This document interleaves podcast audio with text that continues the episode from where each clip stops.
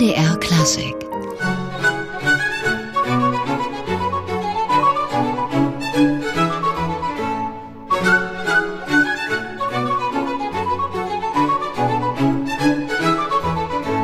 Musik von Georg Friedrich Händel hier bei MDR Klassik aus ganz besonderem Grund, denn in Halle laufen derzeit gerade die Proben zum Julius Caesar in Ägypten. Händels 1724 am King's Theatre am Londoner Haymarket uraufgeführte Oper. In Halle ist das die Operneuproduktion der diesjährigen Händelfestspiele, die am 31. Mai starten und bis zum 13. Juni dauern. Diese Inszenierung ist etwas ganz Besonderes, denn nach fast 30 Jahren kehrt Peter Konvitschny an seine einstige Wirkungsstätte zurück. Von 1986 bis 1990 war er Chefregisseur der Oper Halle. Nun also der Julius Caesar in deutscher Sprache, so hat sich's Peter Konvitschny ausbedungen. André Sittner hat für uns den Regisseur zwischen den ersten Proben getroffen. Das Gespräch gleich. Hier erst einmal die Ouvertüre zu Giulio Cesare.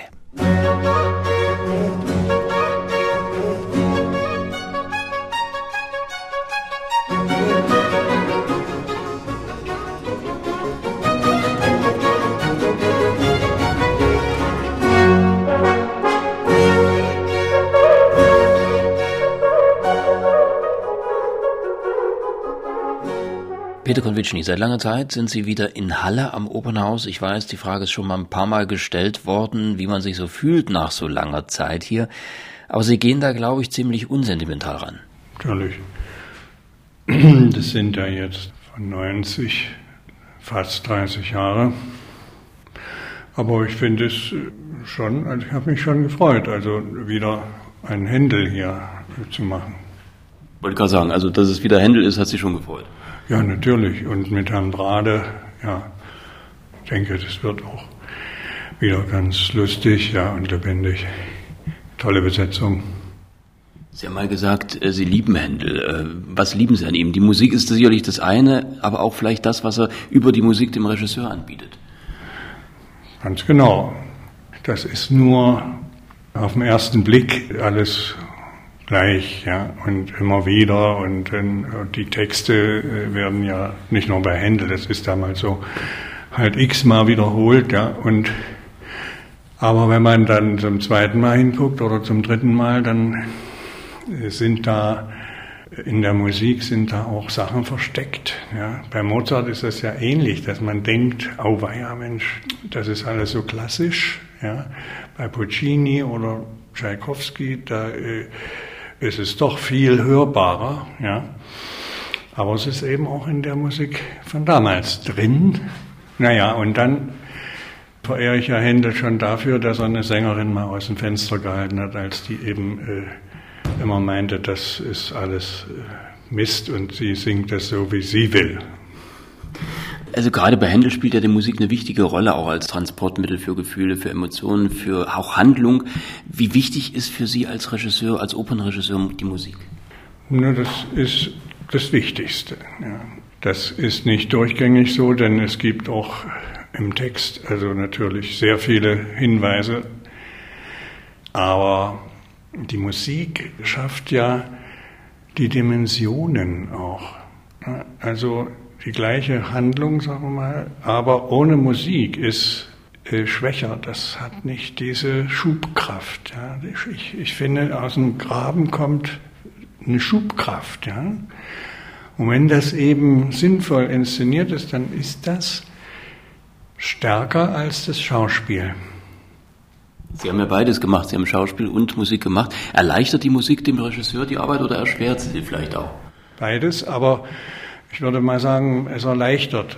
Wenn man dem, der Musik folgt, dann braucht man manchmal gar keine neuen Ideen für die Inszenierung. Ja, das, dem braucht man nur, das, da braucht man nur ein offenes Ohr dafür haben. Nun ist ja Barockoper noch eine Besonderheit. Äh, Sie haben es schon angedeutet, es gibt sehr viele repetierende Elemente, es gibt besondere Stilistiken, die eine Rolle spielen. Wie, wie, wie geht man mit Barockoper um, jetzt auch im modernen Sinne?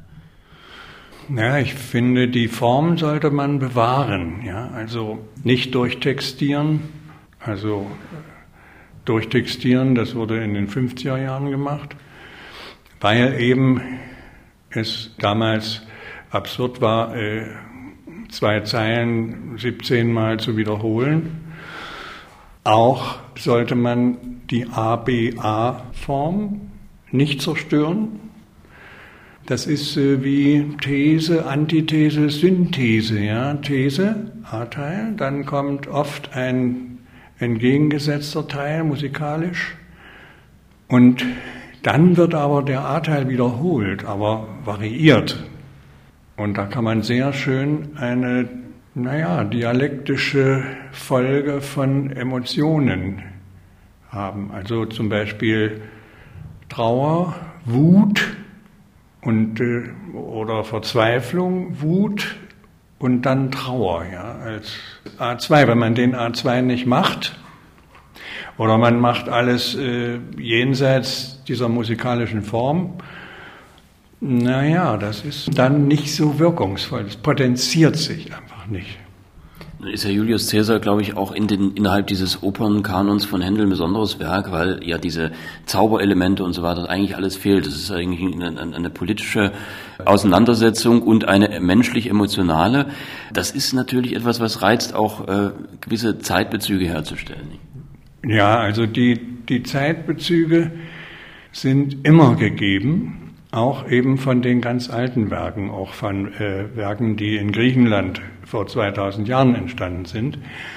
Das ist ja das Großartige am Theater. Also das muss man nicht aktualisieren. Ja, man muss es, das Aktuelle, das immer noch Gültige nur deutlich herausarbeiten. Und im Falle von Caesar haben wir natürlich nun wirklich äh, ein explizit politisches Stück, mit Mord und Totschlag und Kopf ab, also Kopf ab, Köpfen, ja. Und gleichzeitig sind die Opfer natürlich zu sehen, also die Täter und die Opfer. Und wir haben auch eine Fassung gemacht, wo eben die beiden Frauen, die Opfer, eben zurückbleiben, ganz am Ende. Das ist äh, nicht das Schlussduett von Händel, sondern es ist unser wir setzen ein Duett aus dieser Oper natürlich an das Ende. Ja.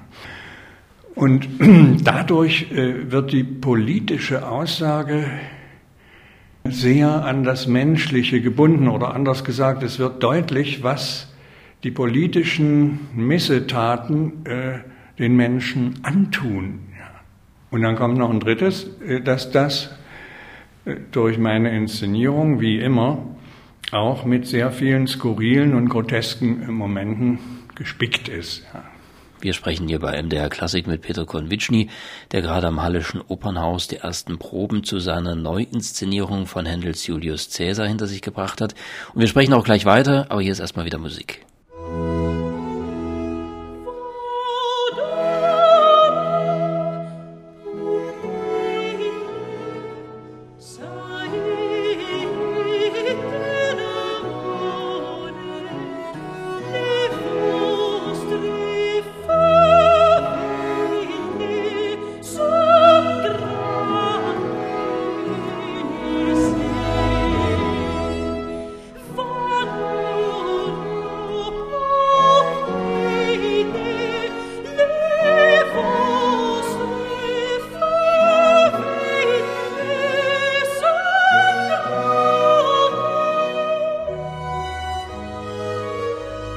Simone Kermes als Kleopatra in Julius Caesar in Ägypten, die Oper, die gerade in Halle für die Händelfestspielpremiere vorbereitet wird, inszeniert von Peter Konvitschny, der nach fast 30 Jahren das erste Mal wieder am Haus in Halle arbeitet. Herr Konvitschny, die Personage im Cäsar, das sind ja, und mir fällt jetzt eigentlich auch gar niemand ein, der da rausfühle, das sind ja alles Figuren, die irgendwie anfechtbar sind in ihrer Integrität, die alle irgendwie versuchen, ihre persönlichen, ja meist Machtinteressen durchzusetzen, egal wie. Das ist doch eigentlich ein Geschenk für einen Regisseur, oder? Naja, man tut immer gut, wenn man auch Mörder nicht hundertprozentig negativ zeigt. Auch ein Mörder ist erst zu dem geworden. Und zwar durch eine Welt, sagen wir mal durch unsere Welt, ja, die so auf Gewinn, auf Profit setzt, dass das Menschliche misshandelt wird einfach. Und wenn dann jemand stiehlt, oder umbringt, weil er überleben will, dann habe ich auch Verständnis. Oder anders gesagt, ich muss als Theatermensch diesen Mörder in seiner Mehrdeutigkeit, in seinen Für und Wider zeigen. Dann auch der Othello, der jetzt seine Frau da umbringt, ist doch kein Mörder an sich schlechthin, sondern der ist äh, in solche schlimme Lage getrieben, dass er keinen anderen Ausweg sieht. Ja. Und das wiederum macht den Zuschauer reicher in seinem Verständnis von unserem Leben. Lässt sich ja das nun auf die Mörder von Pompeius nicht unbedingt äh, anwenden, weil das ist ja ein Mord, der wirklich aus niederen Beweggründen geschieht, weil man sich bei Cäsar anbiedern will. Äh, wie geht man mit so einer Situation um? Das ist ja, das charakterisiert ja Gestalten, also gerade Achillau und, und dem Ptolomeo äh, ja von Anfang an gleich als Bösewichte. Ja, das stimmt. Der, der hat äh, damit gerechnet, dass Cäsar äh, sich freut darüber, äh, dass er Ptolemäus äh, dem Pompeius den Kopf abgehackt hat. Nun hat er sich aber getäuscht darin. Also Kleopatra und Ptolemäus sind Geschwister. Und die äh, haben auch Dialoge, wo die sich wie Kinder eigentlich benehmen. Und das machen wir auch mit den beiden. Und da sieht man, dass das unreif ist von dem Ptolemäus, dass das, ja, äh, wenn man, sagen wir mal, so erzogen wird äh, zum Krieg hin, zum Siegen hin, zum Männlichen hin, dann bleibt man infantil, zumindest teilweise. Und dann passieren solche Sachen. Aber es sind ja Gestalten, die auch permanent die Fahne nach dem Wind hängen, also die die Seiten wechseln, die sich äh, wechselseitig sozusagen den, den Machtgrößen anbiedern. Äh, das ist ja etwas, das kennen wir aus gegenwärtigen Gesellschaften auch nur zu gut eigentlich. Naja, und da hilft einfach die Komik, ja, dass die also äh, über sich selber, der, selber stolpern. Also ich meine, der Ptolemäus, äh, der kommt dann schließlich ja auch um am Ende. Und äh, das, ist in, das geschieht auf eine äh, groteske Weise, dass er nämlich von einem kleinen Jungen springt ihm auf den Rücken und äh, krallt sich fest. Und jetzt versucht er, den abzuschütteln und dabei fällt er in sein eigenes Schwert und stirbt. also eine Chaplineske Szene, ja. Hat aber auch was von Harakiri dann. Also.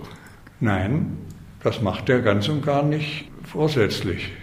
Das, das ist ein Unfall. Das geschieht ihm, ja. Und das ist, das ist also, also wir verabschieden uns durch einen Witz. Ja. Nicht mit Pathos und nicht mit Trauer, sondern ja, ist eigentlich gut, dass der tot ist. Ja. Man lacht. Ja. Nun, nun ist ja diese, diese Oper, was die musikalische Seite angeht, ja doch sehr tief bewegend. Da sind ja tolle Arien drin, die äh, gerade die, die Arie der Kleopatra, die zwei tief traurig und, und berührend. Wie inszeniert man sowas, wo, wo man auch weiß, die Leute kennen das und die Leute warten darauf?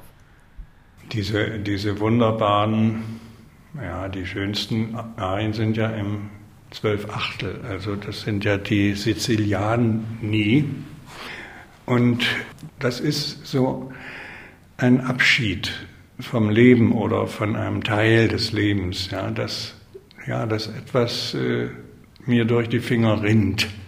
Und da ist es gut, wenn man solche wirklich wunderbaren Sänger hat, wie zum Beispiel Frau Waldhardt, ja. Die, da muss man gar nicht viel sagen. Da muss man nur Vorschläge machen, was sie tut, zum Beispiel, wenn der Cäsar äh, da fliehen muss, er ist gerade bei ihr, weil die Verschwörer kommen, da singt sie eben eine dieser wunderbaren Arien und er hat sich umgezogen als äh, Frau, damit er unerkannt durchkommt, ja. Und dann sieht sie da das Hemd so, äh, also sie ist ziemlich ja, sie fällt so zusammen, ja. Und dann fällt ihr Blick auf dieses Hemd und dann nimmt sie dieses Hemd und liebkost das Hemd ganz äh, innig und drückt es so an sich und äh, liegt dann am Boden so und äh, Also das ist wirklich sehr, sehr berührend, ja.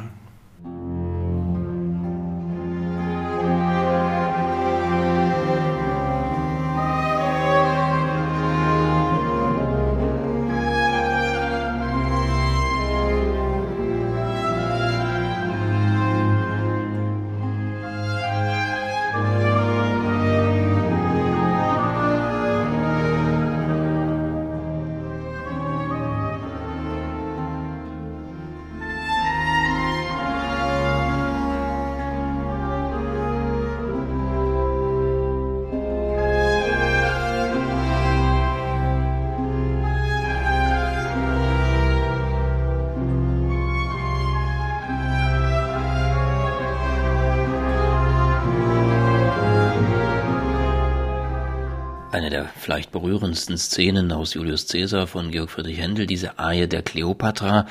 Und wir sprechen mit Peter Konvitschny, dessen Caesar-Inszenierung in Halle übrigens auf Deutsch sein wird. Peter Konvitschny, wie bereitet man sich auf ein solch komplexes Werk wie den Caesar vor? Also wie viel Zeit nimmt da allein die Ideenfindung und wie man sowas angeht in Anspruch? Ja, nur zwei Jahre jetzt in dem Fall. Und da gehen wir Schritt für Schritt, Wort für Wort, Musiknummer für Musiknummer durch, ganz langsam. Wir heißt Betty Barth ist die Dramaturgin und äh, Helmut Brade ist der Bühnenbildner. Das mache ich immer so, in jedem Fall. Ich kann nämlich nicht alleine weit kommen. Es gibt auch Kollegen von mir, die machen das alleine, dann rufen die den Bühnenbildner an und sagen, pass mal auf, äh, fürs erste Bild musst du mir sowas bauen, fürs zweite das. Bei uns ist am Anfang jeder alles. Betty ist Regisseur und Bühnenbildner, Brade ist Regisseur und Dramaturg und ich bin Dramaturg und Bühnenbildner und wir, ja, ganz gleichberechtigt. Äh, und jeder kann sofort immer sagen, stopp, das verstehe ich nicht oder stopp, hier hätte ich eine Idee. Und wir treffen uns so vier, fünf Mal, drei Tage etwa, innerhalb dieser zwei Jahre und kommen immer tiefer. Und irgendwann hat äh, der Bühnenbildner ein kleines Modell dabei und dann wird das mal konkret durchgespielt. Also die Vorbereitung ist sehr genau. Ja. Da haben wir gesagt, äh, Händel ist durchaus zeitlos, äh, dieses Stück besonders vielleicht. Nun kennt man Sie ja als jemand, der immer auch gern äh, Bezüge herstellt zum, zur Lebenswirklichkeit des Publikums. Ähm, wie sieht das jetzt beim Cäsar aus? Also ich habe gelesen, der kommt zum Beispiel in einem U-Boot, also was man jetzt vielleicht auch, auch ja. nicht, nicht vermuten würde. Danke Ihnen, ja, also ja, die legen an und wenn es ein U-Boot ist, dann ist das auch ein grotesk will ich nicht sagen, aber ein komisches Mittel, dass der Zuschauer mal gleich eingeladen wird, dass, dass er nicht jetzt in Pathos äh, Erwartung versinkt. Aber äh, es ist, das U-Boot ist ein noch harmloses Mittel. Also deutlicher wird es bei einem Festmahl, was Ptolemäus dem Cäsar der lädt ihn ein dazu, um eben diesen Fehler wieder gut zu machen. Und da gibt es zwei Kellner und zwei Mädchen, die, also Kellnerinnen auch, ja. Und es ist ein Tisch, also wo so verschiedene Gänge gebracht werden. Da stehen auch zwei Landesfahnen, so diese, die auch an den Mercedesen so dran sind, diese Dinger. Und nun singt äh, der Cäsar singt dazu eine Arie. Und zwar der kluge Jägersmann, äh, der lauert dem Feind auf und erschlägt ihn von hinten. Das war jetzt ein bisschen, äh, ja, ich weiß es nicht 100 Prozent. Aber das ist so die Arie, die dauert lang. Und sie essen und trinken. Und dann gibt es aber zwei Vorkoster und die sterben beide leider, weil sich beide vergiften wollten. Ja. Und nicht nur das, sondern als dann äh, klar wird, dass auch der andere den äh, Cäsar da lachen sie klopfen sich auf die Schulter und da geht das über in ein Saufgelage mit Kellnern, mit Kellnerinnen und so richtig wird dann da, ja, da ist was los. Und das finde ich eigentlich noch viel mehr äh, heutig als dieses U-Boot, ja. Also die haben auch keine Kostüme von damals an. Die haben Anzüge an. Also das könnte heute in irgend so einem Politdings-Palästchen äh, stattfinden. Das findet auch statt.